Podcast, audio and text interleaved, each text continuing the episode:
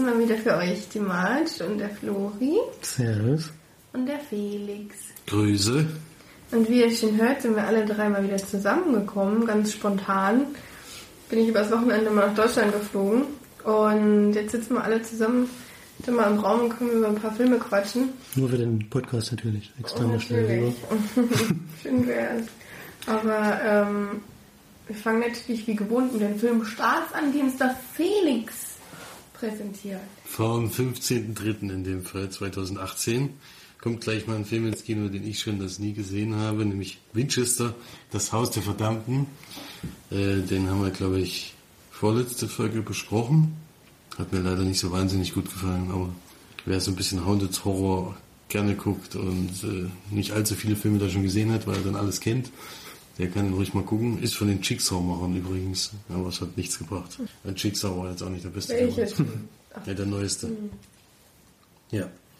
Als nächstes kommt dann ein Film ins Kino, den ich auf jeden Fall an dem Donnerstag schon sehen werde, weil ich direkt reingehe und mich schon lange darauf freue. Ich weiß zwar, dass es wahrscheinlich durchschnittlich wird, aber ich will es trotzdem sehen, nämlich Tomb Raider, die Neuverfilmung, nachdem Angelina Jolie Filme ich als Zwölfjähriger oder 13-Jähriger total cool fand und wenn ich den heute gucke, eigentlich nur noch denke, was ist damals eigentlich schiefgelaufen. Äh, Mit dir, ja. Dass du die gut fandest. dass ich die Mit, gut mit, fand. seinem, mit seinem Alter. Nee, ich würde eher sagen, dass das auch daran lag, dass wir damals einfach keine Filme gesehen haben. Und egal, was du da im Kino klar. geguckt hast, fandst du eigentlich geil. Das da war jetzt her, Tomb Raider halt auch geil, obwohl das echt ein schlechter Film ist. Und ich hoffe jetzt mal auf das Neue, weil es bezieht sich ja auf, den, auf die neue Spielreihe, also auf das Reboot. Und mir gefallen ja die zwei neuen Teile sehr, sehr gut. Habe ich den ersten von dem Reboot habe ich schon dreimal durchgespielt, weil ich den immer, immer wieder gerne spiele. Es ist ein schönes Inselabenteuer. Und ich hoffe, dass der Film so ähnlich wie der Trailer verspricht das auf jeden Fall, dass es sich sehr an das Spiel hält. Ja. Wann kam denn der erste Tomb Raider-Film raus? Das kann ich Ich weiß nicht, ich weiß nur noch, dass Till Schweiger mitgespielt hat. Ja, das war im zweiten Teil. Ach so, okay. Ja, der zweite, den kannst du den 2003, Lara Tomb Raider. Steht jetzt hier, ich weiß nicht, ob das der erste ist. Nee, das, das ist der zweite. Das sehe ich schon am Plakat. Das ist der erste, der 2001. 2001. Ja. Ja, Lange her. lange her habe ich, wie gesagt, habe ich ihn letzten, vor kurzem erst mal wieder gesehen, habe gedacht, ach du Scheiße. Ähm, da Das sieht man mal, So wie, geil. da sieht man mal, wie verblendet man damals war. Da fand man einfach nur Angelina Jolie cool und dann die Action auch cool, aber inzwischen kannst du das nicht mehr gucken. Da gibt es, glaube ich, auch tatsächlich ein Lesen irgendwo. Da gibt es auch so eine Geschichte, dass die da eigentlich einen Mann machen wollten, aber dann hat er sich irgendwie kurzfristig umentschieden und hat halt eine Mhm. Frau mit großen Brüsten genommen. Aber ich weiß nicht mehr genau warum. Warum das- Das soll, das soll jetzt Ja. beim Spiel. beim Ach so, Spiel. ach so, jetzt dachte ich schon bei dem Film, wollte ich das Ja, mal nehmen. Nee. bei dem Spiel ursprünglich, genau, bei dem ersten Teil war eigentlich erstmal ein Mann geplant, den hatten sie auch schon animiert, da gibt's sogar schon, gibt's auch Bilder davon. Das sieht schon ein bisschen katastrophal aus. Da wollten sie so eine Art Indiana Jones eigentlich machen, weil sie ist ja auch Grabräuberin sozusagen. Und dann haben sie sich aber noch umentschieden zu Lara Croft. Und das Große ist aber ehrlich gesagt mit von Teil zu Teil gewachsen.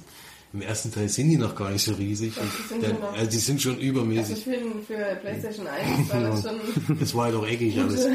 Gute, Proportion auf jeden Fall. Und dann beim zweiten Teil war ja dann der, ist ja dann der Autor, nee, der, der eigentliche Macher von denen ausgestiegen, weil sie eben das nur noch als, also Werbung mit ihr als Sex- Sexobjekt sozusagen gemacht haben. Da ist der dann ausgestiegen. Das wollte er dann nicht mehr. Und ich glaube, der ist jetzt sogar bei den, bei dem Reboot ist er aber wieder dabei gewesen. Und da hat die ja normale Proportionen, muss man so sagen. Sind auch gut, auf jeden Fall, aber nicht Äh, übermäßig. Also es wird auf jeden Fall, der erste Kritikpunkt bei diesem Film, den es von einen leider gab, war, dass Alicia Vikander ja keine hat. Großartig. Ja, das Fünf Freunde und das Tal der Dinosaurier. Abenteuer für die ganze Familie. Nach den Charakteren von Enid Blyton, die sich diesmal auf die Suche nach dem sagenumwobenen Tal der Dinosaurier begeben. Ich glaube, der vierte oder fünfte Teil schon der Reihe, also langsam werden wahrscheinlich auch die Schauspieler groß, müssen sich beeilen. Sind noch die gleichen. Sind noch die, also ich denke, es sind noch die gleichen, ja. Mhm. Dann haben wir noch der Hauptmann, ein Drama von Robert Schwentke mit Frederik Lau in der Hauptrolle. Schwarz-Weiß-Kriegsfilm über einen Gefreiten, der in den letzten Tagen des Zweiten Weltkriegs in eine Offiziersuniform schlüpft und grausame Verbrechen begeht. Ganz schön düster. Maria Magdalena haben wir dann noch ein Bibeldrama mit Joaquin Phoenix als Jesus Christus und Rooney Mara als Maria Magdalena, die Jesus folgt, als Frau bei seinen Jüngern aber umstritten ist. Dann wieder ein Film aus Deutschland, Feierabendbier, ein gestohlenes Auto, eine Identität, Identitätskrise, Identitätskrise. Identitätskrise Identity. Eines Barkeepers und viel Bier. Das Spielfilmdebüt von Ben Brummer ist ein Trip durch die Kneipenszene in München. Da fällt mir auch nicht so ein. The, Florida Project, Sozialdrama des gefeierten Regisseurs Sean Baker um ein sechsjähriges Mädchen, das gemeinsam mit seiner Mutter in einem Hotel in Sonnenstadt, Florida lebt. Willem Dafoe hat er nicht gewonnen. Willem Dafoe ist dabei. Genau. Der war auch nominiert. Ja. Aber das heißt leider hat er, glaube ich, der Richtige gewonnen. Diese. Das glaube ich auch. Stimmt, auf die Oscars können wir ja eigentlich dann auch nochmal kurz eingehen. Dann wir genau zum Thema Oscars einen, gutes, einen guten Film, denn der war als bester ausländischer Oscar nominiert. Ähm, Loveless heißt er, kompromissloses Beziehungsdrama vom gefeierten Regisseur von Leviathan über ein Paar, das sich scheiden lassen will und darüber das eigene Kind verliert. Auch wieder ein sehr heftiges Drama, so wie das. Rückenwind von vorn haben wir da noch ein deutsches Drama von Regisseur Philipp Eichholz um eine junge Berliner Lehrerin, die sich mit den Schwierigkeiten des Erwachsenseins auseinandersetzen muss. Und dann haben wir noch zwei Dramen. Einmal aus der Türkei, nämlich Direnis Karatay, türkisches Historienepos über die Schlacht von Köse Dak zwischen Mongolen und Seldschuken im Jahr 1243. Für dich soll es ewig Rosen geben, dann als letzten Film. In seinem Spielfilmdebüt erzählt der Regisseur César Fouresi die anrührende Geschichte eines alternden homosexuellen Paares, das sich dem Verlust stellen muss. Ja, das waren die Filmstarts zum 15.3. und damit gebe ich weiter an Florian mit den Filmcharts. Platz 5 haben wir gleich nassen Neuensteiger diese Woche. Ein Film, der nachher noch besprochen wird. Game Night. Platz 4 gefallen. Von der 3 ist die Verlegerin. Haben wir auch schon besprochen, den Film. Platz 3 auch gefallen von der 1. Endlich gestürzt. Fifty Shades of Grey. Platz 2 noch ein Neuensteiger, Red Sparrow. Mit Jennifer Lawrence in der Hauptrolle. Und die 1 nochmal gestiegen von der 2 ist Black Panther. Der neue Marvel. Okay. Aber knapp 200.000 Besucher hätte sie man schon über eine Million. Hm. Spielt wahrscheinlich sein Geld auch wieder ein. Ja, das, da- das ist ja nie das Problem in den Marvel-Verfilmungen, dass die ihr Geld nicht einspielen. Die Qualität ist nur immer Fragen. Äh, Ant-Man war trotzdem, hat trotzdem, trotzdem Geld verdient, ja, Locker. nicht so erfolgreich. Ich glaube, ich, da kommt ja auch ein neuer. Ja, also so schlecht kann es nicht gewesen sein. Ant-Man and the Rasp. Ach ja, stimmt. Schwachsinn. Ja. Na gut, dann kommen wir zu den Sneaks, ne? Der Florian am Montag ja schon wieder den Sneak geguckt.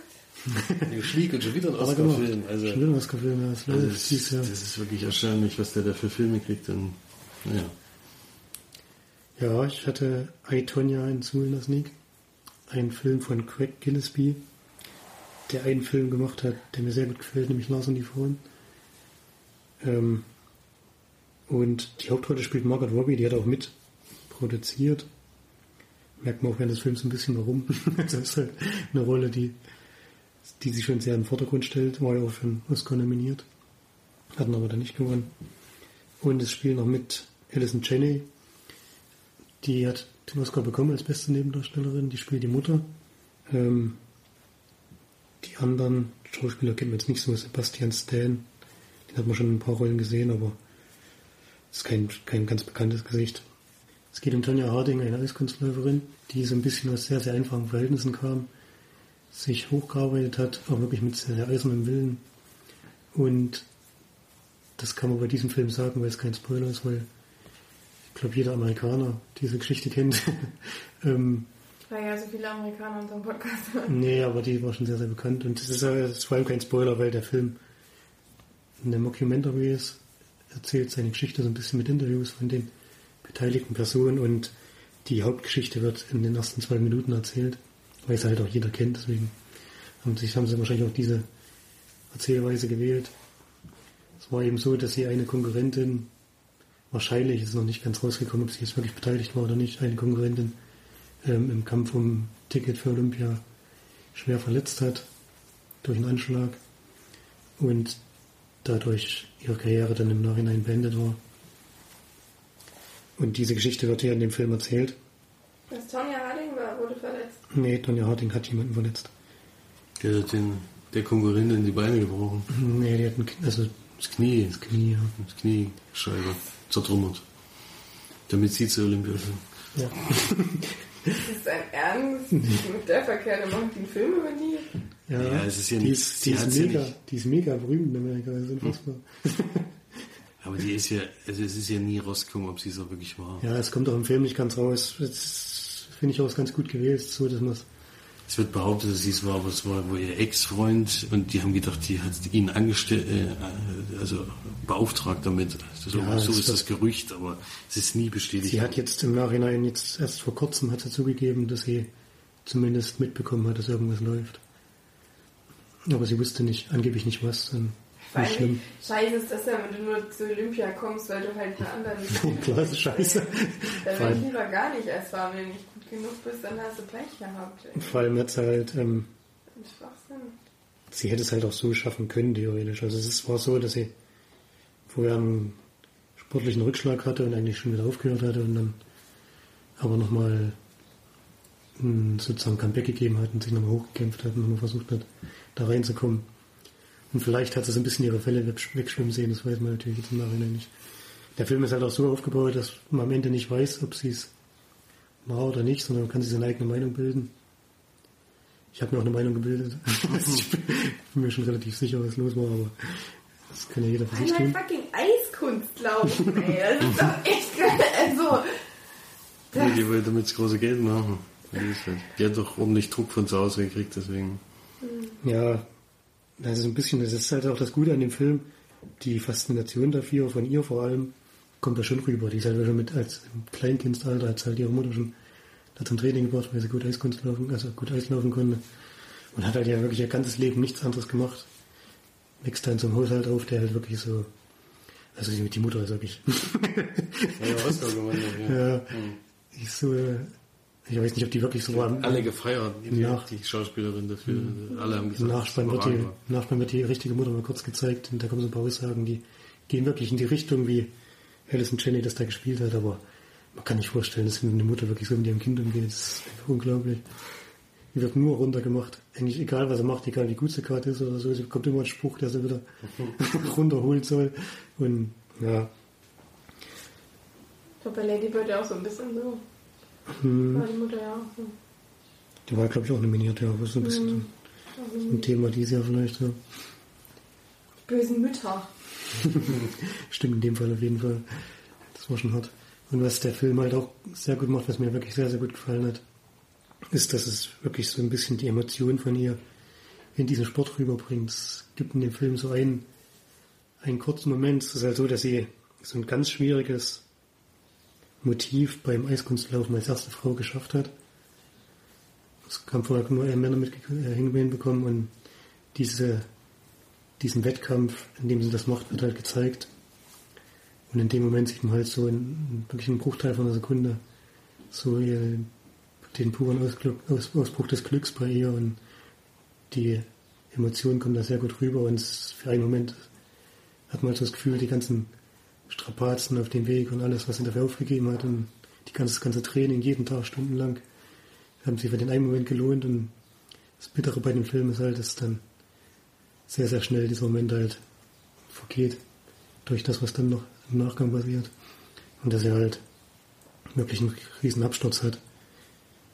Und das Schöne, also was, was ich sehr gut fand, ist, dass im Abspann genau dieser Moment äh, auch aus dem echten, aus der Echt, also im echten Leben halt gezeigt wird. Und man sieht halt, dass der wirklich genauso abgelaufen ist, dass die Tony Harding wirklich diesen Moment in ihrem Leben hatte, der so ein bisschen aus dem Klientel, was er hatte, rausgehoben hat. Und dass der so schnell wieder vergangen ist, ist schon noch sehr, sehr bitter. Das kommt im Film sehr, sehr gut rüber. Das hat mir sehr gut gefallen. Margot Robbie hat mir auch gut gefallen. Und ja, es ist halt ein Sportlerdrama mit einem Sport, den man sonst nicht so sieht. Fand ich auch spannend gemacht. Und ich finde es auch interessant, dass es halt diesmal aus der Perspektive sozusagen der Täterin wahrscheinlich erzählt wird und nicht aus der des Opfers, die natürlich dadurch noch viel mehr geschädigt wurde, durch das, was passiert ist. Obwohl sie dann, was ich auch nicht wusste, na gut, das erzähle ich vielleicht noch nicht, weil es gibt ja schon so ein paar Nebenstränge in dem Film, die man vielleicht noch nicht verraten muss. Ja. Ihr, ihr Freund ähm, und auch Ehemann dann, der wird von Sebastian Stan halt gespielt. Der ist schon Wird so ein, verurteilt dafür, oder? es wären, kann man vielleicht auch erzählen, ja, es wären alle Vorteile dafür. Also, dass er es, dass er das in Auftrag gegeben hat, das ist ja erwiesen. Da gibt es keine, keine Zweifel. Bescheuert, ja. Und dann vor allem die arme Frau, die da, die da verletzt wurde und wahrscheinlich deren Karriere komplett im Arsch war. Über die wird kein Film gemacht, sondern über die. Na, sie kommt natürlich im Film vor und die Ja, hat auch eine, die hat auch eine, naja, so eine Nebenrolle hat sie schon. Es ist halt trotzdem über die Frau, die wahrscheinlich ihr ganzes Leben versaut hat. Und darüber wird halt ein Film. Und so wie bitter das für die sein muss, also ganz ehrlich. Ja, Und die wird ja anscheinend nicht dafür Ist gefeiert. auch noch nominiert für Oscar Ja, und so. das ist ja wie die Schauspielerin Leistung. Ja, natürlich, ja, na klar, aber das ist halt schon. Ja, ich, das klingt jetzt auch alles, das klingt alles so hart, aber man soll sich den Film schon anschauen, denn der ist, ich finde, er ist wirklich sehr gut gemacht und Soll auch lustig sein, komischerweise. ja, er ist aber an wenigen Stellen lustig. Also ich fand es schon sehr bitter alles. Und es gibt halt so einen, so einen Typen im Freundeskreis von dem, von dem Mann, der das dann sozusagen die Wege leitet, der ist schon sehr witzig dargestellt. Das ist halt einfach mega dämlich, so wie eigentlich alle diesen Filme sind sehr dämlich, aber das Gefühl, sie stellen sich ja wirklich blöd an. Das kann man einfach nicht anders sagen. Also, auch wie das dann alles ausgeführt wird, das ist schon wirklich, also, aber dass sie da gedacht haben, sie kommen damit durch, da muss brauchst du schon wirklich sehr, sehr beschränkte äh, Weitsicht. das war eigentlich nicht möglich, das nicht, das Beschränkte nicht Weitsicht. Das ist Kurz nicht, sondern beschränkte Weitsicht. Mhm. Ja, ich finde es ein sehr sehenswerter Film. Ich habe den gerne gesehen. Es ist halt so, dass man trotzdem auch, dass sie halt die Täterin ist, hat man schon auch ein bisschen Mitleid mit ihr. Weil erstens mal weiß man sie ja nicht hundertprozentig. Und zweitens ist halt ihr, ihr Leben genauso kaputt danach. Wie, wahrscheinlich das von der von dem Opfer. Ja, zu Recht. Das weiß der nicht. Naja, wenn sie Ja, wusste, dass der- das vorging. Ja, der Ex-Mann äh, entschieden haben, dass er gesagt hat, ich mache das jetzt, äh, hier zu helfen. Und dann, Aber wenn sie wusste, dass das vor sich ging und nichts gemacht hat, dann ja, ich glaube nicht, dass er genauso Genau wusste, genauso was sie- wie das auszuführen. Ja, sie wurde ja auch als Mittäterin sozusagen dann noch angeklagt. Ja, aber man muss das jetzt nicht schön reden. Aber ich glaube, der Film ist nicht so gemacht, dass man danach äh, Tonja, cool, äh, Tonja cool findet oder gut findet, was sie gemacht hat. Er ist schon so gemacht, dass man zumindest so eine gewisse Sympathie mit ihr hat. Aber natürlich nicht, nicht für dieses, nicht für diese, nicht für das, was dann passiert ist, sondern eher für die. Nachvollziehen kann, warum das passiert ist oder so. Das kann ich mir vorstellen, wenn man dann halt sagt, hm, ich hab so eine schwere Kindheit gehabt und bla bla. Nee, das, was passiert ist, würde ich sagen, das soll auch gar nicht äh, beschönigt werden, sondern das erzählen sie auch ein bisschen mit dem Augenzwinkern, aber nicht so, dass es halt äh, versch verschönert wird oder so, sondern man denkt schon so, das war halt so eine Verzweiflungsaktion, um das jetzt noch zu schaffen, weil es war halt ihre letzte Chance. Sie war ja auch einmal bei Olympia und ist da, da hat halt die Kür nicht so geklappt und ist da halt Vierte geworden, was halt für eine amerikanische Sportlerin nichts bringt. Es sind die ganzen Sponsoren weg und alles und hast kein Geld mehr und sie kommt ja sowieso aus ärmlichen Verhältnissen, hat ja nie Geld, um diesen Sport wirklich professionell zu betreiben. Und hat sich da was hochgekämpft. lernen. Ich weiß nicht, ob man da aus dieser Gegend kommt, ob man was ordentliches lernen kann. Also das ist eigentlich schon was äh, Erstaunliches, was er da... Und das war auf jeden Fall erstaunlich, was er geschafft hat. Ja. Und deswegen ist es umso bitterer, dass es dann in die falsche Richtung gelaufen ist. Ja gut, ich gebe auf jeden Fall 8 von 10 Leinwandperlen. Ich finde es ein sehr sehenswerter Film und würde noch weiterempfehlen. Hat eine schöne Erzählstruktur mit diesen Rückblicken immer in diesen Interviews. Und ja, sollte man sich mal anschauen, wenn, man, wenn er im Musik läuft. Der greift ja die ganzen Oscar-Filme ab. Ich habe nur gedacht, wenn ich jetzt am Donnerstag ins Kino gehe, jetzt bin ich auch mal dran. Irgendwann gibt es ja für mich auch mal einen Film, der die fünf überschreitet. Die Wertung, die ich dieses Jahr für den Sneak-Film noch nicht geben konnte. Ähm, und dann kam ein Film, von dem ich noch gar nichts gehört habe. Nämlich Renegades. Ein Actionfilm aus Frankreich und Deutschland, allerdings mit amerikanischen Schauspielern unter anderem produziert von Luc Besson. Und äh, ein Film, der erst am 28. Juni 2018 anlaufen wird, also noch wahnsinnig, wahnsinnig weit hin. Also können den alle noch in der Sneak, Sneak bekommen. Und der Film beginnt erstmal mit dem Zweiten Weltkrieg, in den äh, die, die Nazis in Frankreich einfallen und dort eben das Gold, also die, die Bank sozusagen ausnehmen indem sie das Gold da rausholen und die ganzen Bilder und sowas entwenden, so ähnlich wie bei Monu Monuments Man. So war der Anfang, habe ich schon gedacht, oh, jetzt kommt der Monuments Man 2, oder? Und das entwickelt sich aber dann ganz anders, denn wir springen dann in die Zukunft, also die gehen dann noch nach Jugoslawien und äh, der hat sich dann eine Burg ausgesucht, wo sie das Gold und die, die, die Werke eben verstecken wollen. Und nehmen, löschen halt das ganze Dorf da aus, von den Bewohnern her, damit sie da ihre Ruhe haben. Und diese sympathische Kerle. Wie immer sympathische Kerle. Und die Freiheitskämpfer sind aber schon vor Ort von Jugoslawien, die eben gegen die Nazis arbeiten. Und dieser Ort liegt eben an einem Damm. Und die, die jetzt sprengen diesen Damm und dieser ganze Ort wird überschwemmt und die ganzen Nazis gehen leider mit ihrem Geil! Zeug unter. Hat leider nichts gebracht, was sie da gemacht haben. Ja. Und dann springen wir in die Zukunft, in die Jetztzeit und wir sehen ein Team von amerikanischen Krieg Kämpfern, die dort eingesetzt werden, um, um den Kriegsverbrecher, der aktuelle Kriegsverbrecher von, von Serbien, glaube ich, äh, sozusagen zu entführen. Das machen sie, indem sie so Nachrichten Dienst sind, die angeblich ein Interview mit ihm haben und dabei entführen sie ihn und müssen ihn nach Bosnien schaffen, um damit er dort verhört werden kann und dann kommt es zu einer, zu so einer ich, ich kann es eigentlich nicht beschreiben, also der Plan A geht auf jeden Fall schief, weil sie angegriffen werden, weil das nicht so ganz funktioniert, wie sie sich vorgestellt haben. Plan B ist aber eigentlich mega dämlich. ich weiß jetzt nicht, was ich damit meine, aber und dann kommen auch so, so ganz äh, so ein paar Szenen, wo du echt denkst, also, naja, also so Logiklücken, die sind äh, offensichtlich gewesen, das konnte man nicht übersehen. Aber naja, auf jeden Fall schaffen sie es, dass er das entführen und dass er übergeben wird. Ab dann ist der Typ auf jeden Fall gar nichts mehr äh, wert, denn es geht um was ganz was anderes eigentlich. die werden was erstmal, hat das mit dem ersten Teil zu tun? Mit den das kommt ja jetzt, das kommt ja jetzt. denn äh, die werden erstmal suspendiert, weil sie eben dieses, dieser Plan B war ein bisschen heftig. Da haben, haben sie einiges kaputt gemacht dabei, was sicher. Wird erstmal suspendiert. Äh, Chef da übrigens J.K. Simmons spielt damit. Warum, weiß ich nicht.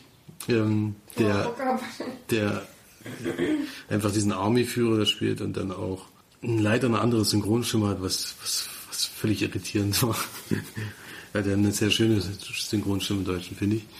Und die werden dann abkommandiert und in dem, die gehen halt dort immer die Dorfkneipe besaugen sich da und eine Kellnerin graben sie da immer an und einer hat die an schon eigentlich schon heimlich öfters getroffen und äh, die vertraut sich ihm dann an, indem sie sagt, es gibt eine alte Geschichte.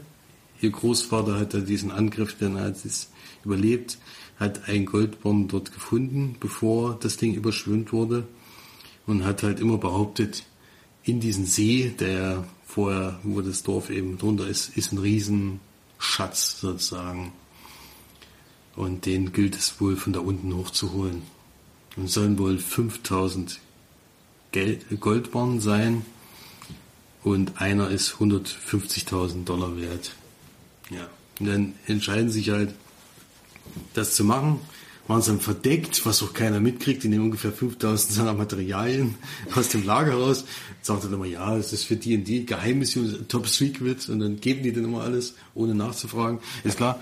Und äh, versuchen dann eben... Nicht suspendiert sowieso. Naja, das, das kommt ja auch noch dazu. Aber irgendwie interessiert, irgendwie interessiert das auch keinen.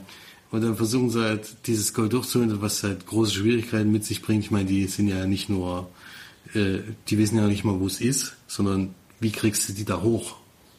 Ohne dass es auffällt, ist das auch noch in, in Gewässern, die nicht, äh, also die im feindlichen Gewässern sozusagen. Ja, dann denken sich so ein bisschen was aus, kommen dann noch viele Komplikationen dazwischen, aber man kann sich schon vorstellen, es kommt irgendwann dazu und dann gibt es eine mega Schatzsuche. Wasser. Ja, also ich war bis zu einem gewissen Punkt war ich noch einigermaßen unterhalten, muss ich sagen. Also da diese Schatzsuppe ist schon ist schon nicht so wahnsinnig schlecht. Äh, ich wär, wäre dazu geneigt gewesen, jetzt sage ich mal, diesen Film eine 5 zu geben. wäre ich. Kommen allerdings einige Punkte dazu, weswegen es wieder nicht klappt mit einer 5 für eine Sneak dieses Jahr. Und zwar erstens gab es sehr viele Logiklücken, die einen wirklich, also es gibt dann unter anderem, naja gut, nee, das erzähle ich jetzt noch nicht, das ist wirklich schon in der Mitte des Films, aber der das sieht, wird, wird mir glauben, dass das, so wie sie es gemacht haben, nicht funktioniert, wenn sie da Luft in was reinpumpen, dass dann sowas passieren könnte. Ähm, und ja, die Kämpfe und sowas sind ganz gut gemacht, die, die kann man nicht sagen, aber sonst ist das schon ziemlich schlecht. Und dann, das, was, was alles nochmal gewaltig nach unten gezogen hat, ist wirklich dieses unfassbar dämliche Ende. wo, du, wo du echt denkst, bei Schnulzen hast du ja schon dieses, das, das so dieses perfekte Ende, wo dann nochmal einer oben drauf gesetzt. Aber hier kommt das perfekte Ende, einer oben drauf und noch einer oben drauf. Und dann echt nur, nur, noch ein Kopf und denkst, kein, nein, so läuft das garantiert nicht. Nee, und nee, nee, kann man eigentlich, kann man leider überhaupt nicht empfehlen. Äh, es gibt ein paar, paar gute Action-Szenen, wie gesagt, aber ansonsten ist das schon. Boah. Also dadurch, dass von Luc Besson auch noch produziert ist, hätte ich, hätte ich mir ehrlich gesagt mehr erhofft. Äh, keine bekannten Schauspieler auch, außer J.T. Simmons, die anderen kannte ich alle nicht. Muss man nicht gesehen haben. Ich denke mal, die, in der, die Sneaks wird er durchlaufen. Also Florian wird er wahrscheinlich nicht erspart bleiben, wenn er bis 28. Juni Zeit ist. wird er garantiert irgendwann mal kommen. Also es ist kein Totalausfall, aber es ist wirklich, wirklich nicht so toll. Für Florian ungefähr eine 6 von 10, für mich sind das 3 von 10 Leinwandperlen. Das doppelte gilt aber jetzt nicht. Ein bisschen mehr. Wahrscheinlich. Florian ist wieder gnädiger wie ich. Ja. Aber vielleicht kriegst du die auch gar nicht.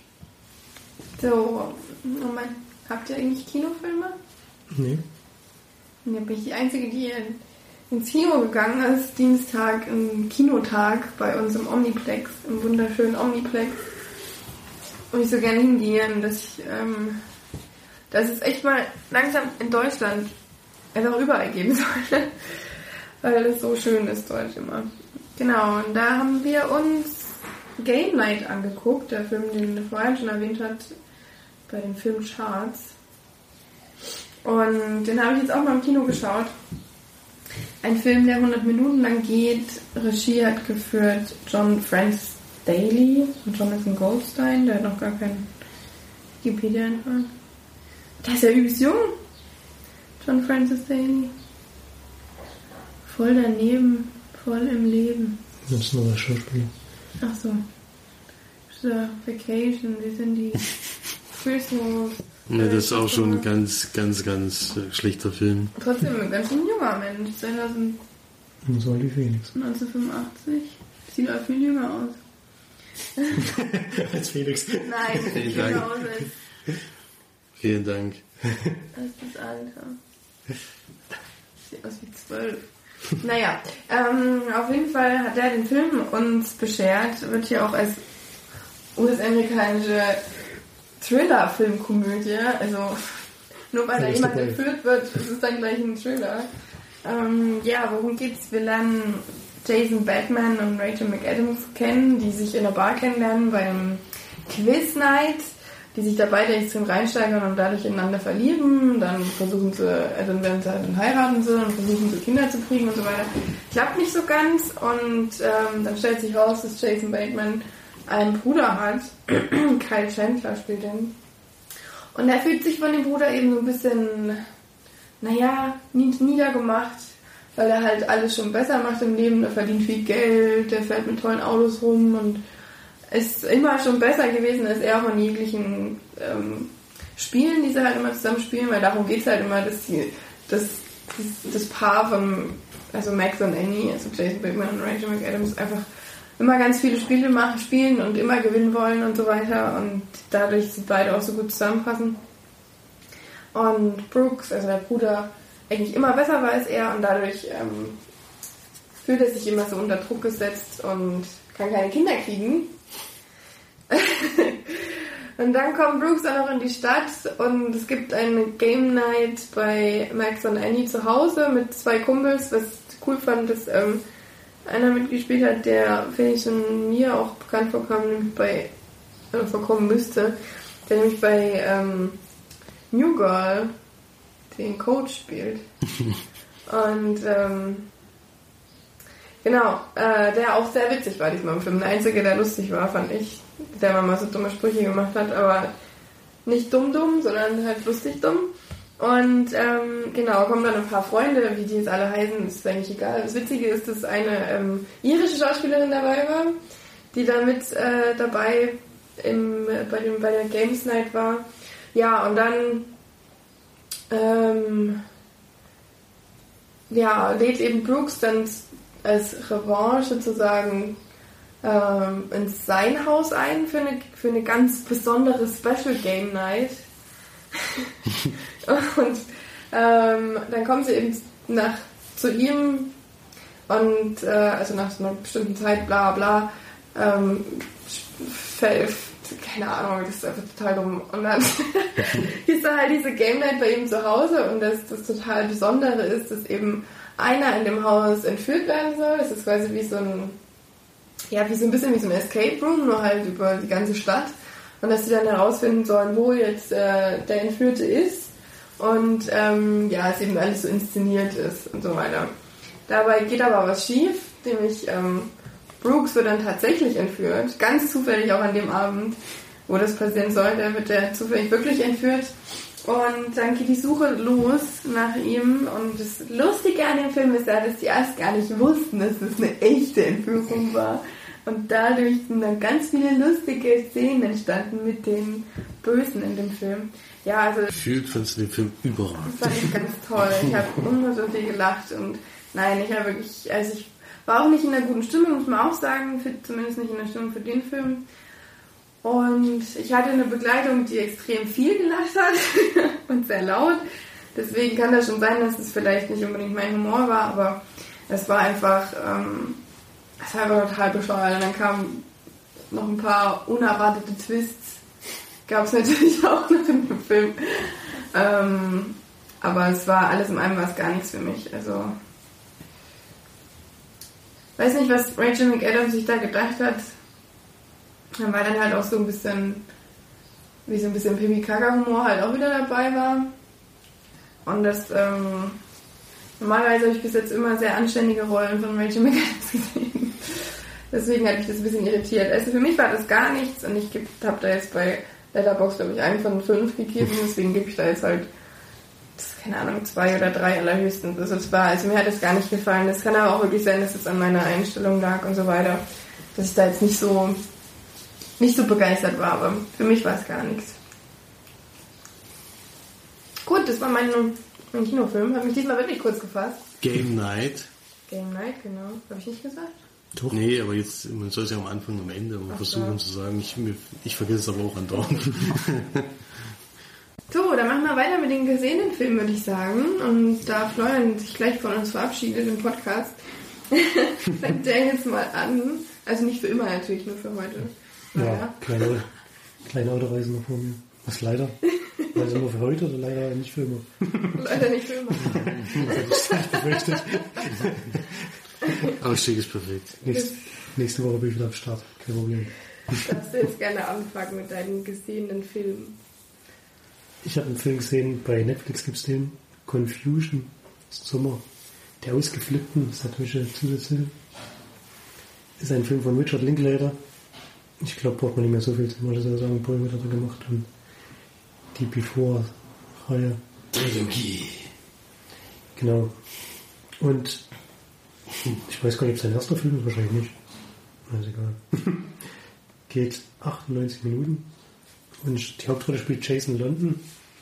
Es sind allerdings, was ich lustig fand, sehr viele bekannte Schauspieler dabei, die man da halt als Jungschauspieler sieht in diesem Film. Einmal Adam Goldberg, den hat man auf jeden Fall schon öfter mal gesehen. Matthew McConaughey hat eine kleine Rolle. Ben Affleck tritt auch auf in zwei, drei Szenen. Das ist ganz lustig. Mila Jovovich ist auch mit dabei. Also wirklich viele bekannte Gesichter, die man da mal in jungen Jahren sieht. Und es ist eine, ja, so eine Highschool-Komödie, würde ich sagen. Ist der letzte Tag von so einer Highschool-Klasse und da gibt es immer so ein Ritual, dass neue, dass die Schüler, die, neu in die Highschool reinkommen, mit irgendwelchen komischen Schlägern verdroschen werden. das ist schon ein bisschen bizarr, was da abläuft. Und das. Ja, nicht richtig verdroschen, Nee, nee, auf den man Arsch. ja, und auf den Arsch gehauen. Und die Damen werden blutig geprügelt. Nee, das ist so schlimm ist nicht. Aber sie haben trotzdem irgendwie alle Angst davor. keiner, keiner wollten es auf jeden Fall nicht. Und die Mädels werden irgendwie so seltsam beschmiert. Also ich finde das ein bisschen sehr seltsam, seltsames Ritual, was es da gibt. Und da begleiten wir halt so ein paar Jugendliche dabei, wie die den letzten Tag sozusagen verleben. Da gibt es auch noch so eine ganz große Party am Abend, die noch einen ziemlich großen Teil des Films. Und ja, das ist eigentlich gar keine so richtig, so richtige Handlung, sondern es sind so Szenen halt dieses letzten Tages, in dem so eine kleine Gruppe den Tag verleben, geht es noch so ein bisschen um den Highschool-Sport, Sport, den sie dann da ausüben sollen. Ja, halt so kleinere Geschichten, die da zusammengefügt sind in dem Film. Ähm, wird so ein bisschen als Klassiker äh, dargestellt und auch teilweise besprochen. Ich weiß gar nicht warum. Ich fand den Film mega durchschnittlich. ich fand da wirklich jetzt nichts irgendwie Außergewöhnliches dran. Auch von den Dialogen her und von den, von den kurzen Geschichten, die da drin vorkommen. War es irgendwie nichts Außergewöhnliches, nichts Neues oder so. Also wirklich sehr, sehr durchschnittlich. Und ja, war schön, diese ganzen Schauspieler zu sehen. War aber doch ein bisschen enttäuscht, weil ich von Richard Linklater wirklich schon Filme gesehen habe, die mir sehr, sehr gut gefallen haben. Da fällt er jetzt eindeutig nicht runter. Und gibt dann eine mittelmäßige Wertung von 5 von 10 Leinwandperlen.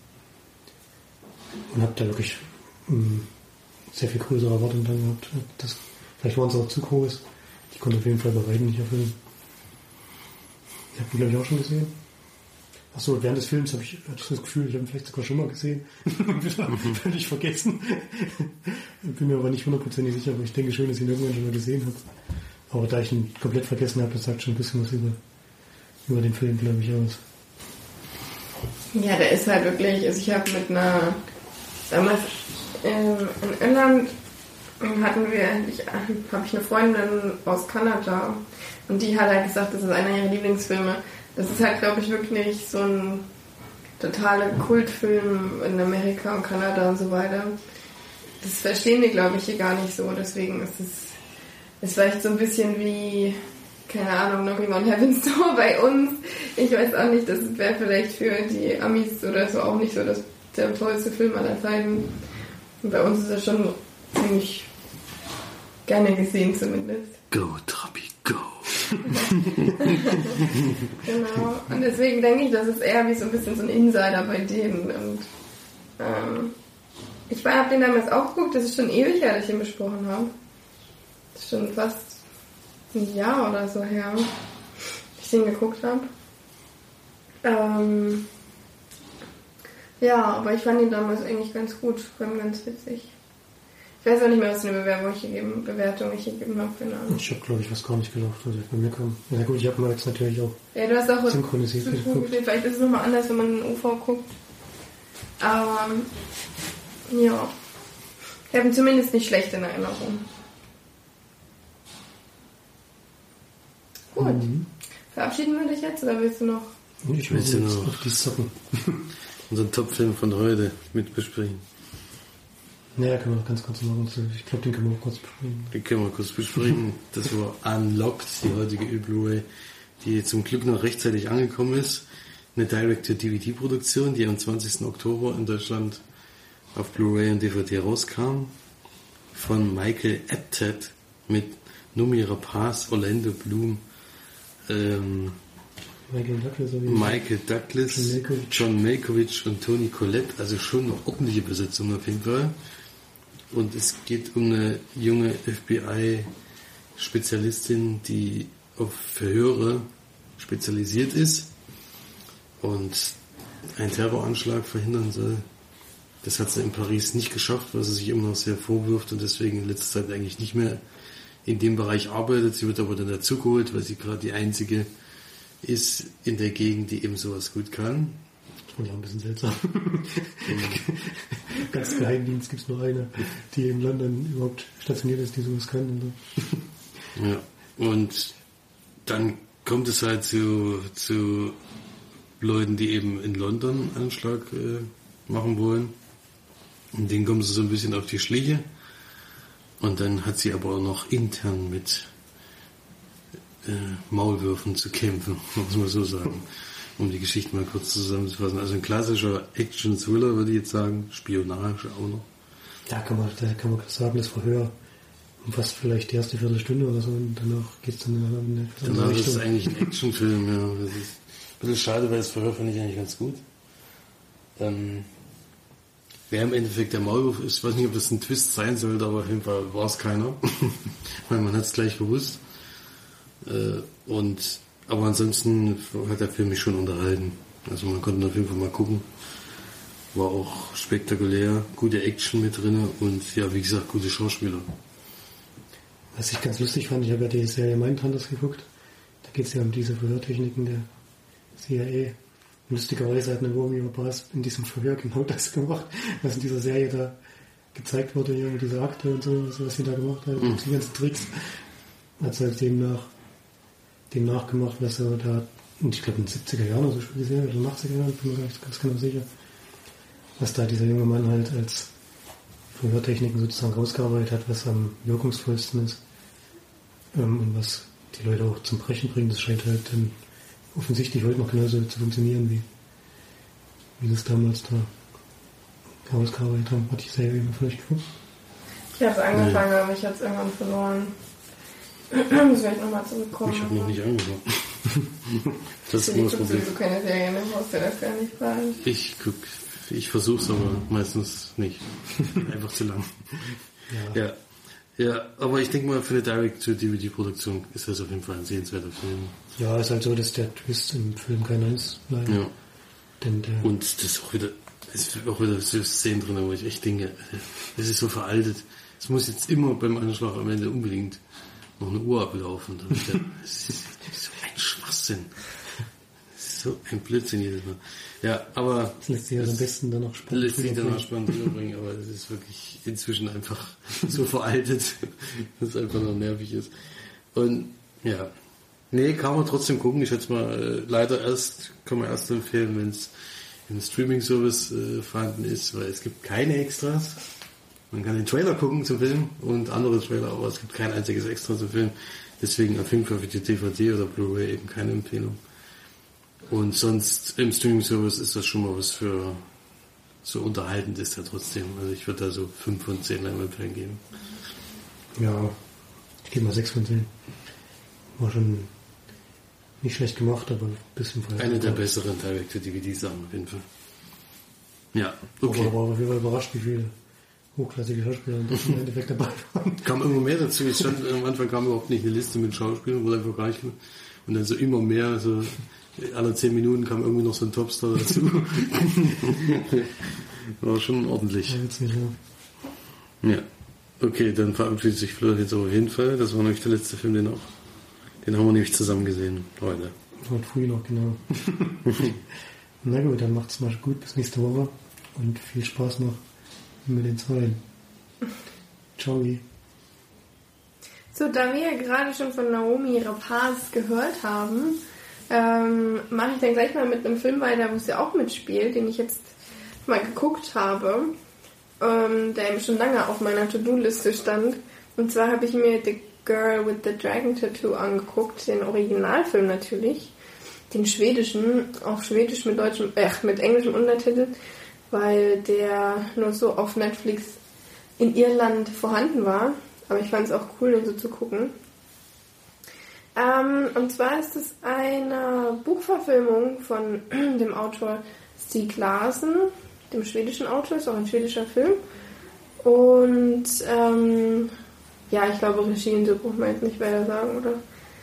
Oder kennt man den Nils Arden Oplev? Was hat er noch so gemacht? Hm. Mr. Robot. Krass. Er hat die Serie gemacht und Flatliners von 2017 hat er gemacht. Flatliners von 2017 war aber leider ein totaler Der hat Man Down hat er noch gemacht. Under the Dome hat er auch gemacht. Krass. Hat er viel gemacht. Naja, ähm, auf jeden Fall hat er die Regie bei dem Film geführt. Der Film geht auch 153 Minuten, ist also schon ziemlich, ziemlich lang. Aber erstmal, worum geht es in dem Film? Ich möchte auch relativ wenig eigentlich vorweggreifen, weil wer das Buch noch nicht gelesen hat, sollte das auch machen. Ich werde es auch bestimmt nochmal nachholen. Ist allerdings schon ein ganz schönes, ja, ganz schöner, ganz schöner dicker Roman. Brocken. Ähm, Verblendung heißt es auf Deutsch. Mhm. Ist ja der Anfang einer Trilogie und wir lernen den ähm, Journalisten Michael Blomqvist kennen der bei dem Magazin Millennium arbeitet, was ich richtig geil finde als Namen vom Magazin. Ähm, und dort ja eigentlich am Anfang der, des Filmes gerade vor Gericht ist und verurteilt wird, weil er wie war das? Weil er angeblich jemanden verleugnet hat. Achso, hm. Genau. Und da wird er auch verurteilt und soll aber erst in einer ja, in einem halben Jahr, glaube ich, ne, soll er dann ins Gefängnis kommen. Ähm, ist auch eigentlich, also man sieht ja am Ende des Films ihn dann im, im Gefängnis, ist eigentlich auch nicht so ein Gefängnis, wie man sich vorstellt, ist eher wie so eine Jugendherberge. Sieht eigentlich ganz cool aus da drin. Ähm, genau, wird dann aber, bevor dies passiert, von einem älteren Mann beauftragt, quasi ein Verbrechen in seiner Familie aufzuklären.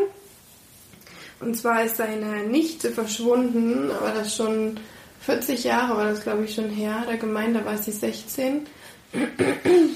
Und die, dieses Verschwinden ist nie aufgeklärt worden und der ältere Mann ist, der wird, bekommt quasi jedes Jahr eine, ein Bild von einem, also mit einem getrockneten, mit einer getrockneten Blume drin, was quasi dieses, dieses Mädchen ihm immer geschickt hat und er möchte ihm jetzt nach 40 Jahren aufklären, wer ihm das schickt und was damals passiert ist. Und beauftragt deswegen Michael Blomqvist.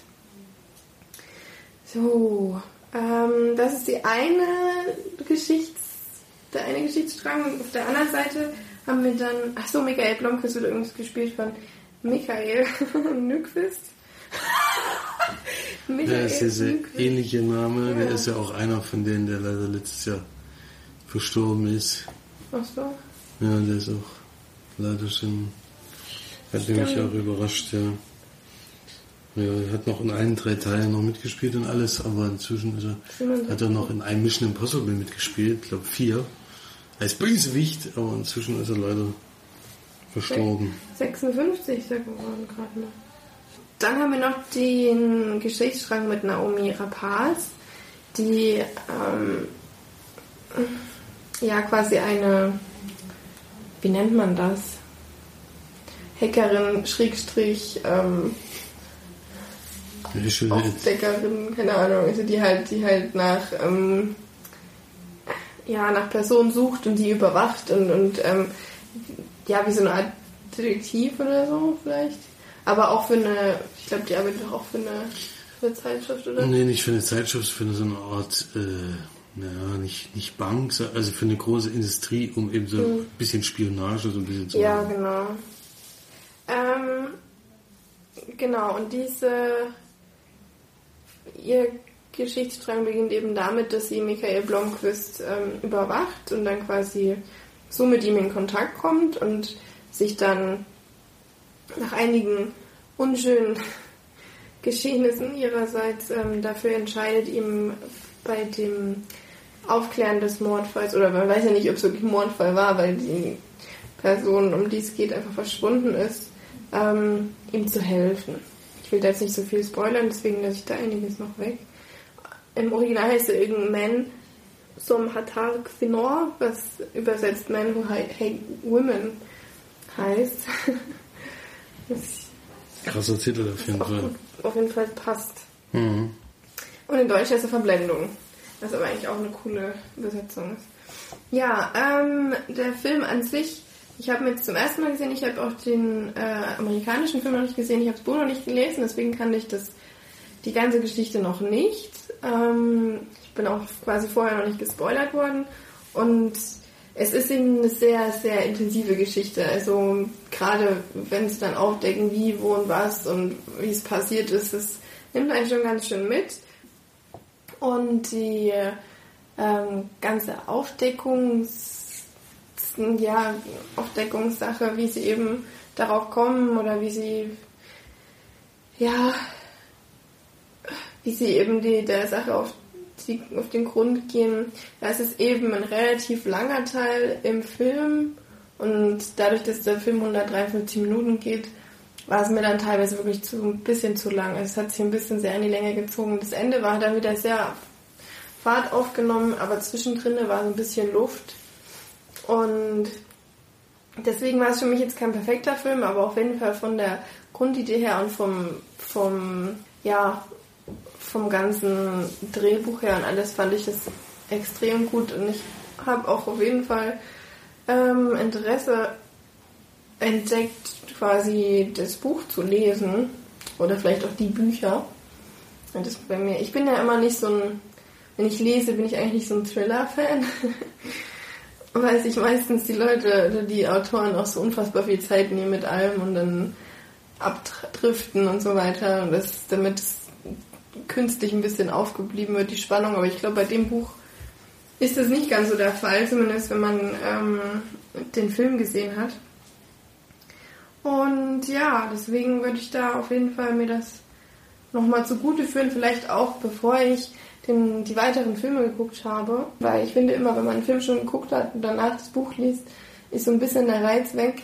Wenn man aber vorher das Buch liest, man weiß dann zwar, wie der Film im Endeffekt ausgehen wird, aber man hat quasi das Geschriebene nochmal vor Augen und das nochmal eine ganz andere Art und Weise, den Film zu schauen. Deswegen werde ich, glaube ich, das dann so machen, dass ich erstmal die Bücher lese. Aber der Film an sich war sehr gut, hat mir gut gefallen und war auch vom Inszenatorischen her natürlich sehr gut, weil Schweden auch wahnsinnig schön ist. und sehr gute Musik war auch dabei. Es war sehr klein gehalten, die Musik. Also es ist jetzt nichts, was wirklich raussticht, aber trotzdem auf jeden Fall ein gelungener Film und ich bin da bei 8 von 10 Leinwandperlen. Ja, das ist ja einer meiner Lieblingsthriller, die es überhaupt gibt. Ich habe da schon sämtliche Versionen gesehen. Es gibt ja auch noch einen Director's Cut, der geht nochmal 30 oder 40 Minuten länger. Ich, ich komischerweise ist es bei mir bei solchen Filmen auch völlig egal, wie lang der geht, weil ich irgendwie diese Stimmung einfach so spannend finde und, und was alles passiert. Und es ist auch ein Film, den ich schon mehrfach gesehen habe und immer noch sehr gut finde. Und das finde ich bei einem Thriller wirklich sehr erstaunlich, weil ich weiß, wie es ausgeht aber ich finde es immer wieder spannend, wie es dazu kommt. Mhm. Und das muss erstmal ein Film schaffen oder eine Geschichte schaffen. Deswegen war das einer der wenigen 10 von 10 Filme von mir. Ach, da sind 10 von 10 Filme mit dir? Mhm. Warte mal, jetzt habe ich gar nicht geguckt, gar nicht gesagt, von wann der ist. Hm, ich muss mal schnell nachschauen. Das ist natürlich schon ein bisschen her. 2009. 2009. Ja. Neun Jahre. Das Finde ich, finde ich ein sehr, sehr gutes, sehr, sehr guten Film und ja, kann ich nur empfehlen, den mal zu gucken. Falls man den noch nicht gesehen hat, dann auf jeden Fall. Okay, dann mache ich jetzt noch einen Film ganz kurz, weil ich den jetzt erst gesehen habe. Ähm, und zwar habe ich mir Happy Death Day angeguckt. Und ähm, das ist quasi ein Film von 2017 geht eine Stunde 36 und es ist quasi eigentlich, ähm, ähm, oh, wie heißt es auf Deutsch? Oh, Murmeltiertag? Ja, das Murmeltiertag. Was meinst du denn jetzt? Na, der mit. Oh, wie heißt der denn? Oh Mann! Murmel. Da wo halt immer alles wieder, dieser Tag sich immer wiederholt. Der ältere Film, den wir früher Also immer. täglich grüßt Ah, das täglich Murmeltier. grüßt das Murmeltier, genau. ähm, da, genau, das eben nur quasi auf, ähm, in Anführungszeichen, Horrorfilm gemacht, weil das ein wirklicher Horrorfilm ist das nicht. Hier steht vor allem noch Slasher-Film, also ganz ehrlich, definitiv kein Slasher-Film. Da, naja, weiß auch nicht, wie die das immer so beschreiben. Es geht auf jeden Fall darum, dass wir ähm, eine junge Dame sehen, wie sie früh so aufwacht, ähm, die noch in College geht, die quasi in einem fremden Bett aufwacht von einem, von einem Kerl, ähm, bei dem sie übernachtet hat, weil sie zu viel Party gemacht hat den, Abend, den Abend davor. Und äh, dann verbringt sie so ihren Tag. Abends ist dann noch so eine Feier. Keine Ahnung, irgend so so College-Event, was weiß ich. Da rennen sie halt alle mit so einer Maske rum und einer mit der Maske fängt dann eben an, sie zu verfolgen und bringt sie dann um. Und sie wacht dann eben am nächsten Tag wieder auf, weiß, weiß aber, was sie quasi vorher erlebt hat. Am Anfang denkt sie natürlich, es ist ein böser Traum, aber dann merkt sie halt, dass das jeden Tag passiert und ähm, ja, versucht dann dem Ganzen auf die Schliche zu gehen und kommt halt mehrmals um. Fängt immer wieder von vorne an, ja. Ja, das reicht eigentlich zur Beschreibung des Films. Mehr passiert da auch nicht. Also es, äh, sie ist eben am Anfang ein ganz unerträglicher Charakter, also wirklich jemanden, dem ich eigentlich auf gar keinen Fall befreundet sein wollen würde, als sie immer so eine total amerikanische, verwöhnte Zicke ist, die da wirklich ihre, ja, ihre Mitmenschen halt wirklich schlecht behandelt und der Film endet natürlich dann damit, dass sie eine ganz andere Person geworden ist. Und das ist eben auch wirklich so wie der ganze Film, nämlich extrem klischeevoll. Also man hat wirklich, also ich habe kaum Spaß dran gehabt. also vor allem, weil diese Schauspielerin mich auch extrem genervt hat. Die war wirklich sehr, erstmal sehr unsympathisch und vor allem auch kann die halt auch einfach nicht gut spielen. Aber ähm, ich habe gedacht, das wird mir wieder so ein guter Teenie Horrorfilm, sowas wie Scream oder keine Ahnung, solche oder sowas wie, ich weiß, was du letzten Sommer getan hast oder sowas, aber ähm, ist es wirklich gar nicht. Es ist auch auf gar keinen Fall irgendwie gruselig und das Ende ist auch echt nicht so dolle. Deswegen halte ich mich da kurz und ich habe, glaube ich, bei Letterbox ein von fünf gegeben oder zwei. Nee, einen, glaube ich. Ich glaube zwei, ja. Zwei? Naja, dann würde ich auch so vielleicht vier von zehn Leinwandperlen geben. Also es ist jetzt nicht kein übelster katastropal Film, aber man muss den jetzt auch nicht unbedingt gucken. Kein, kein sonderlich, das ist sonderlich großer Unterhaltungsfakt. Trotzdem ein Film, der bei mir auf der Leihliste liegt. Ja, vielleicht findest du ihn auch besser als ich. Ich werde ihn auf jeden Fall mal angucken. Ich bin gespannt, aber die Erwartungen halten sich jetzt in Grenzen, würde ich mal sagen. Aber ich denke mal, ein bisschen Spaß kann man schon mit haben. Ja, wenigstens mit der Maske.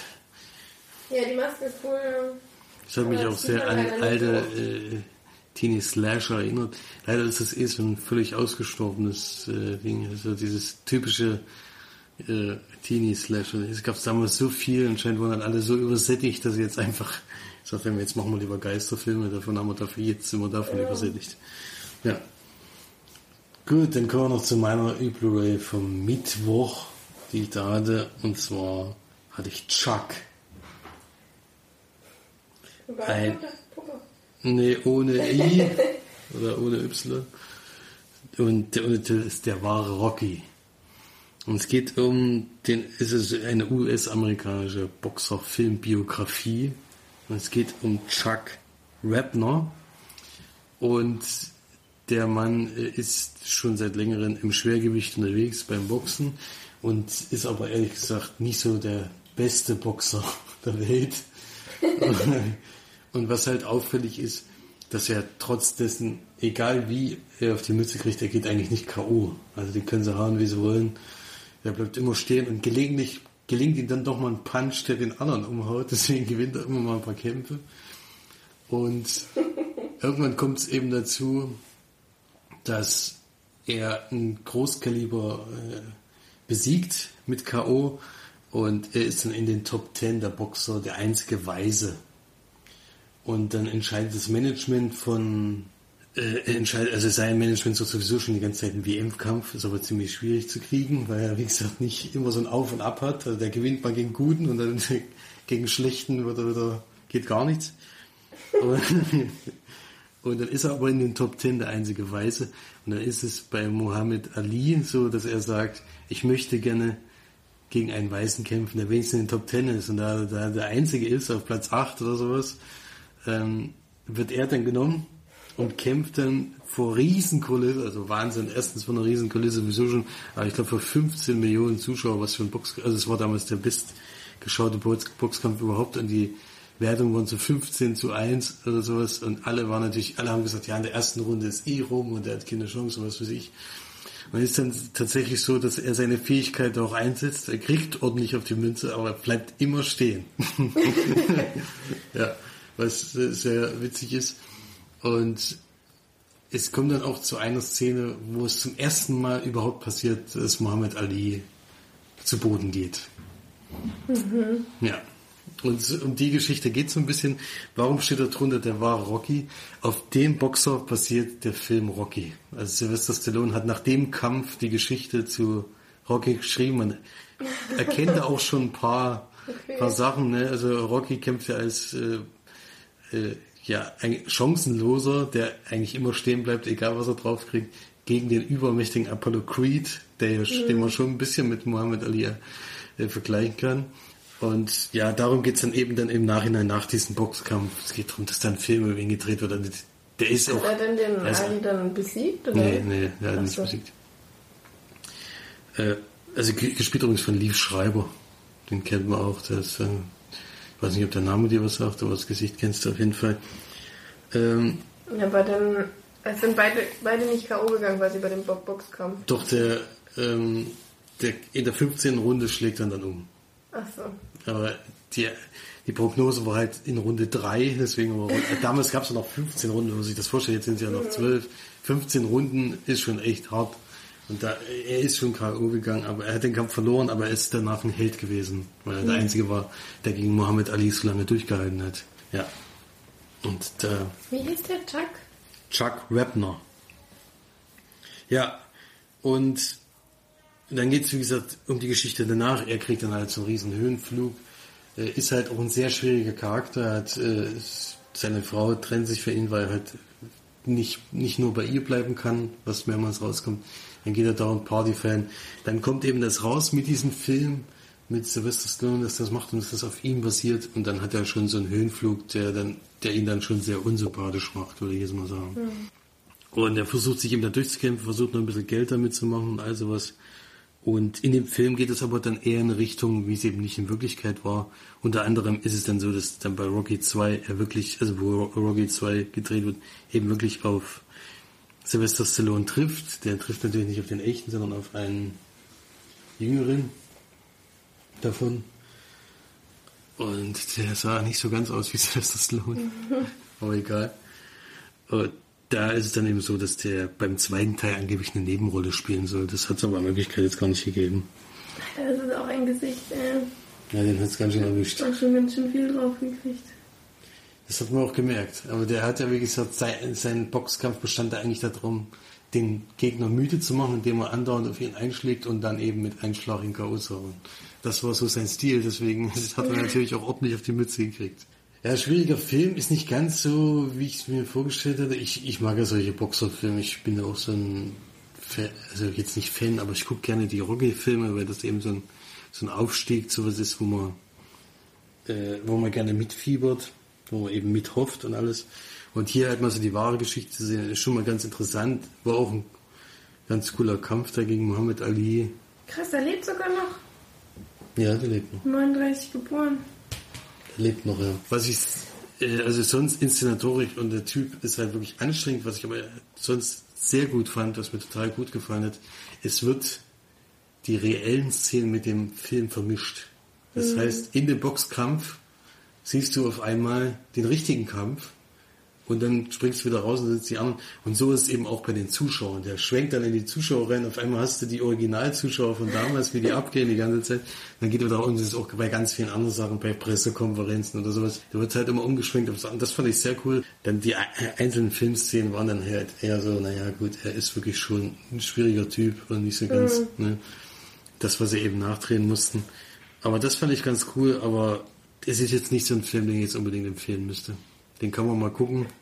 Aber es gibt auch eine Dokumentation über den Mann, die würde ich jetzt schon gerne mal sehen, weil die dann wahrscheinlich dann das widerspiegelt, was er wirklich passiert, was genau passiert ist.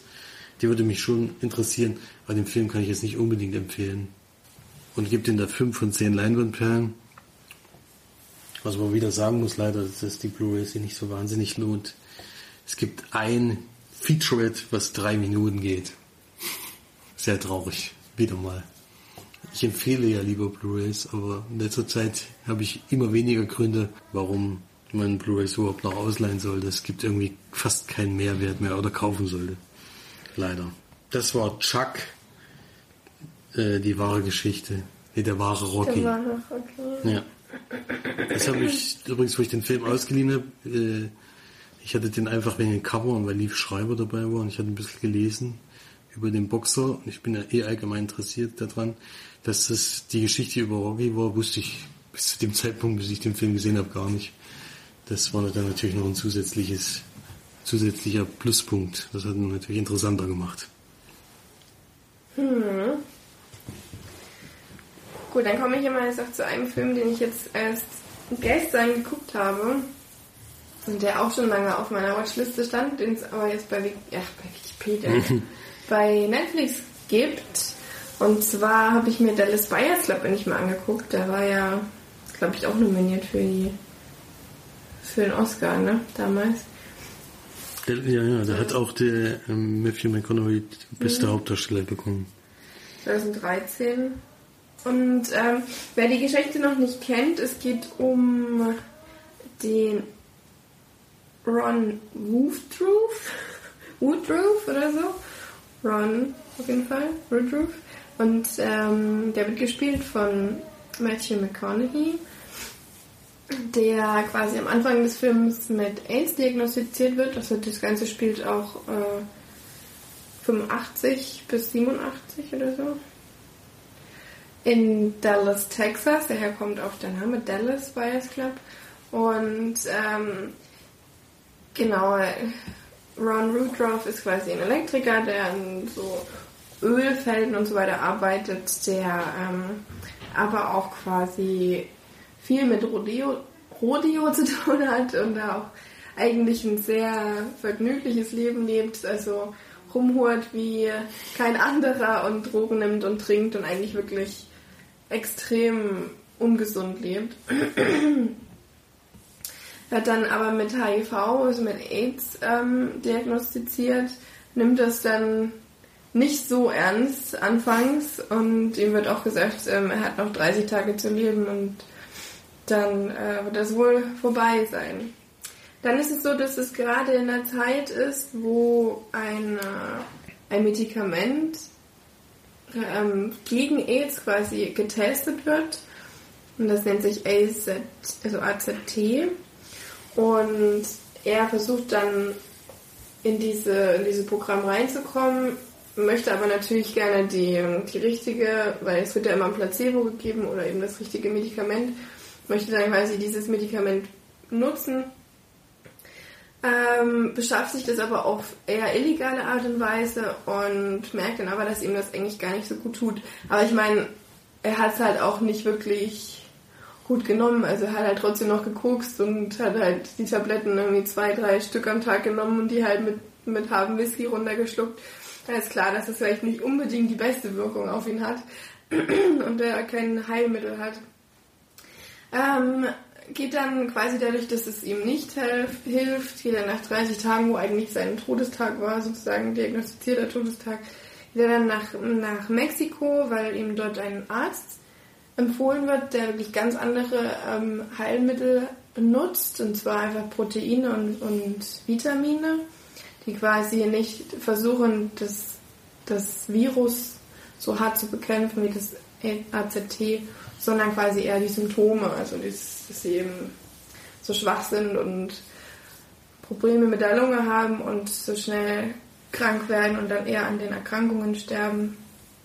Und das hilft ihm dann auch. Und dann baut er quasi selbst eine, ja, ein, weil die, die nicht verkauft werden können oder dürfen, diese Medikamente, beziehungsweise nicht als AIDS, ähm, als AIDS Medikamente, Anti-AIDS-Medikamente natürlich, ähm, baut er dann so ein großes, ja, so eine Art Imperium auf, wo er dann die diese Medikamente, also immer Protein und Vitamine ähm, an AIDS-Erkrankte verkauft. Oder ja, weiß nicht, wie so eine Art Club aufmacht, wo du halt monatlich Geld bezahlen musst, um deine Medikamente zu bekommen. Und ja, wirbelt halt sein komplettes Leben um, also ist dann auf Diät und achtet wirklich auf seine Ernährung und so weiter. genau, und was dann so alles daraus wird, zeigt dann der Film. Es ist ja auch eine wahre Geschichte, glaube ich. Zumindest steht es halt, es steht auch immer mal da, was da mit ihm passiert ist. Deswegen nehme ich mal an, dass es eine Art Biografie ist, dass es den Ron Wooden wirklich gab. Ja, den gab es auf jeden Fall. Woodruff. Und ähm, er hat dann quasi relativ viel losgetrieben in Amerika, weil eben viele Medikamente oder dass das die ja das Pharmaunternehmen oder die Pharmaunternehmen einfach ganz viel Kontrolle über alles Mögliche hatten damals und ja quasi eigentlich bewiesen oder beweisen konnte, dass etwas anderes funktioniert und da aber die Pharmaunternehmen halt quasi ihre Hand drüber haben und sagen, nee, das gibt's bei uns nicht, wir nehmen nur das, was wir quasi was wir quasi ihnen anbieten und so weiter. Ja, er hat dann auch eine, eine neue Bekanntschaft mit einem homosexuellen Mann, der sich gerne als Frau verkleidet, der Reagan, der gespielt wird von Jared Leto. Und Jennifer Garner spielt eine Ärztin noch in dem ganzen Film. Das sind, glaube ich, so die drei Hauptcharaktere, die man nennen sollte. Matthew McConaughey ist natürlich extrem gut in dem Film und vor allem extrem schlank. Es ist schon echt krass, wie sehr er sich da runtergehungert hat. Also gerade am Anfang und am Ende des Films ähm, ist, er so unfassbar dünn, dass man das, also das, das muss wirklich so lange gedauert haben, um jemanden so, vor allem auf hoffentlich gesunde Art und Weise so runterzubringen auf so ein Körpergewicht. Also das ist, das ist wirklich, also er sieht halt wirklich auch einfach extrem krank aus, aber das Ganze passt auch auf Jared Leto, Alter. Ich meine, der ist allgemein schon relativ schlaksig, aber da ist er dann auch wirklich extrem dünn und extrem runtergehungert. Ich meine, es passt halt auch zu den, den Rollen natürlich, weil sie halt HIV-krank sind und da damals die Medikamente einfach auch überhaupt nicht geholfen haben und das Ganze vielleicht sogar schlechter gemacht haben. Aber das war schon sehr erstaunlich. Auf jeden Fall. Das Ganze spielt in Texas, deswegen ähm, es ist ich habe es auch wieder natürlich auf OV geguckt. Es in Irland ja nichts anderes gibt als also Englisch. Ähm, was ich aber natürlich auch gut finde. Matthew McConaughey ist allgemein schon relativ schwer zu verstehen, aber wenn er dann noch einen Tex texanisch Country-Akzent draufsetzt, ist es nochmal ein bisschen krasser gewesen. Aber ich habe zum Glück eigentlich 90 Prozent der Zeit habe ich es verstanden, aber es war schon hart und musste mich schon teilweise sehr konzentrieren. Ähm, weil er halt einfach auch ganz viel verschluckt und ganz viel einfach überhaupt nicht wirklich betont. Und dann muss man erstmal drüber nachdenken, was er überhaupt gesagt hat. Aber wenn man jetzt nicht muttersprachlich Englisch spricht, denke ich mal. Aber ähm, ja, das reicht, glaube ich, auch zum Film. Ist ein sehr guter Film. Ähm, ist aber nicht einer der besten für mich. Ich habe es mir auch ein bisschen anders vorgestellt, weil damals wurde er, glaub, wurde er irgendwie sehr gelobt. Ist sehr hoch mich wundert es auch, dass er schon so, so alt ist, 2013. Kam das irgendwie gar nicht so lang vor. Es war auf jeden Fall, damals wurde auch gesagt, es war einer der besten Filme und so weiter, aber finde ich jetzt nicht. Es ist ein sehr guter Film, ist vor allem sehr interessant und äh, deswegen bin ich da eigentlich schon positiv beeindruckt, aber nicht so, dass ich jetzt sage, das ist der beste Film aller Zeiten. Und das würde ich dann ungefähr 8,5 von 10 Leinwandperlen geben. Das ist trotzdem eine sehr hohe Wertung. Ja, aber ich, ich hatte gedacht, das ist nochmal ein bisschen, gerade auch von der Geschichte ein bisschen krasser, also ein bisschen, ja eben damals viele so den ganzen Film so gesagt haben, das ist einer der besten Filme, die es gibt. Ja. Was hast du, hast du den geguckt? Ja, ja, ich damals schon geguckt, aber ist jetzt lange her. Ich weiß nur, dass ich sehr beeindruckt war auf jeden Fall mhm. von dem, was da passiert. Aber ist schon eine sehr tragische, tragische Geschichte. Ja. Sowieso, wenn man AIDS hat oder so, ich glaube, das ist wirklich Horror. Katastrophe. Hm. Selbst heute noch nichts wirklich entwickelt. So, wir können ja noch mal ganz kurz auf die Oscars eingehen. Nur die wichtigsten würde ich sagen. Ähm, war keine Überraschung dabei. Naja, doch fand ich schon. Beste Dokumentation war für mich Überraschung, dass das Icarus gewonnen hat. Den hatte ich ja hier besprochen und mehrfach betont, dass er extrem gut ist. Und deswegen habe ich mich sehr gefreut, dass er, ähm, dass er, dass er gewonnen hat. Und dass jetzt Shape of Water bester Film geworden ist, hätte ich auch nicht gedacht, muss ich ehrlich sagen. Ähm, ist zwar ein sehr guter Film, also mir hat er ja sehr gut gefallen, aber ich habe nicht gedacht, dass er, dass er gegen die anderen gewinnt. Beste Regie hat auch Guillermo, Guillermo del Toro gewonnen für Shape of Water. Hauptdarsteller war klar, eigentlich, ne? Dass es Gary Oldman wird. Beste Hauptdarstellerin habe ich ihr auch sehr gegönnt. Frances McDormand für Three Billboards Outside Ebbing, Missouri. War auf jeden Fall ähm, für mich auch gerechtfertigt. Ja. Nö, gab es jetzt keine totalen Aussetzer. Wie gesagt, Shape of Water habe ich noch nicht gesehen. Den finden ja, findet man ja entweder gut oder nicht gut. Bin man muss sich halt einlassen, es ist halt einfach Fantasy, Fantasy, es ist schon Fantasy eigentlich. Und wollte ich noch sagen, dass der Nebendarsteller Sam Rockwell ist natürlich auch sehr cool. Es ist sehr verdient auf jeden Fall auch und finde ich ziemlich gut, dass es und dass Blade Runner noch einen Oscar gewonnen hat, von, also war auch über, überraschend. Überraschend? Ja, weil viele gesagt haben, Blade Runner wird sowieso nichts kriegen. Weil er war ja auch nominiert für ziemlich viel, glaube ich. Ähm, ja. ja Bester Film soll man erst beste, gucken. Beste visuelle Effekte und sowas mhm. war da, glaube ich, da hat er auch gewonnen. Mhm. So gegen Star Wars. Genau, Blade Runner. Ja. Und dann ist mir auch mal aufgefallen, Star Wars Episode 4 hat irgendwie sieben Os oder zehn Oscars, zehn Oscars hat Episode 4 bekommen. Hast du das gewusst? Nee. Das ist unfassbar. Mir ist viele Oscars hat, hat Ja, zu Recht. Die anderen kriegen dafür immer alle null. Mhm. Auch wenn sie immer nominiert sind, aber es reicht nicht. Genau, ich glaube, das reicht eigentlich von den Oscars. Mhm. Was da jetzt wirklich groß passiert ist, können wir ja selber nachlesen, aber das sind so die wichtigsten Sachen. Baby Driver hat was gewonnen. Nee, war nominiert. Bei Musik und sowas. Ach, nur Schnitt Dreimal nominiert, genau. Schnitt und. Dunkirk war achtmal nominiert, hat drei gekriegt. Sherwood hat 13 Nominierungen gehabt und vier bekommen. Mhm. Doch der höchste ausgezeichnete dieses Jahr. Blade Runner fünfmal. Der hat sogar zwei Oscars gekriegt. Einmal bis zu visuelle Effekte und dann noch die, ja, weiß ich jetzt gar nicht genau. Also auf jeden Fall von den kleineren. Ich noch gar nichts von gehört. Das ist doch der neue Film mit Daniel Day-Lewis, wo der seine Muse da hat als Maler. Ach du Scheiße, echt? Mhm. Alter. Der wird ja nur nominiert, weil Daniel Day-Lewis mitspielt, so gefühlt. Ich finde, das Beatbox immer nominiert. Ja. Dann kommen wir jetzt noch zu den Kommentaren. Einen haben wir gekriegt. Einen langen Kommentar sogar. Und zwar ein Glückwunsch zur 150. Folge von der Stift, ist klar. Und dass sie mit Marge bei Your Name absolut gleicher Meinung ist. Das ist aber schön. Dass sie aber Garden of Words gesucht hat bei Netflix, gab es leider nicht. Sonst hätte sie den auch noch angeguckt.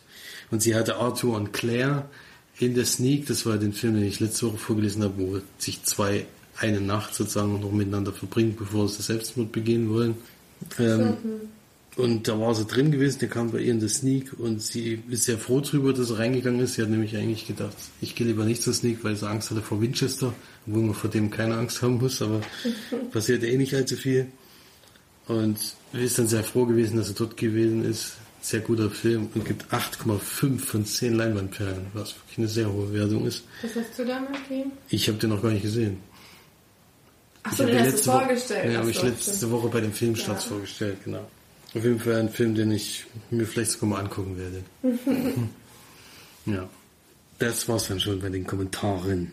Super, dann vielen Dank auf jeden Fall fürs Einschalten, fürs Zuhören und dann hören wir uns nächste Woche wieder, aber über Tablet. Genau. Bis dann. Tschüss. Tschüss.